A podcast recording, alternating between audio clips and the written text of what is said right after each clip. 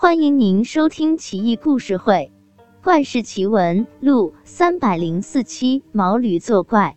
唐玄宗天宝初年，世子王勋住在长安城延寿里。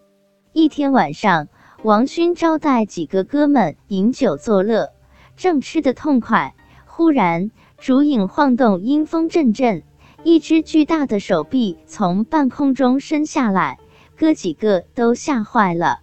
炸着胆子看，只见那只手臂有黑多毛，手掌大如斗。半空中有声音说道：“哥几个饮酒耍子，我也凑个热闹，蹭点肉吃。”说着，手掌晃了一下。王勋已经明白了，拿几块熏肉放在那黑毛掌心之中，手臂缩了回去，但不一会又伸了下来。那声音又道。谢谢，没吃过瘾啊，再来点呗。王勋就又给他一些肉。几个哥们开始合计，附耳嘀咕：待会那手臂再伸下来，拿刀砍他的。果真，贪得无厌的家伙再次伸下巨大的黑手。王勋大喝一声，举刀就砍，手臂应声而断，半空中一声惨叫震耳欲聋。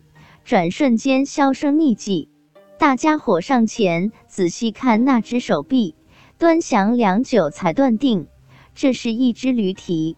第二天，王勋循着血迹追寻，找到一户人家，把昨晚的事告知。那家人惊骇不已，道：“这畜生真胆大啊！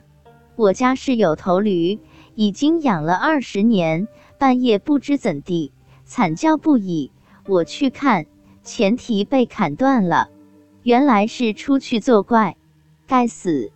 王勋去看那头驴，果真没了一只前蹄，鲜血滴答还在流淌。主人家恼怒，将毛驴宰了，还送了一些驴肉给王勋当做赔罪。王勋欣然接受。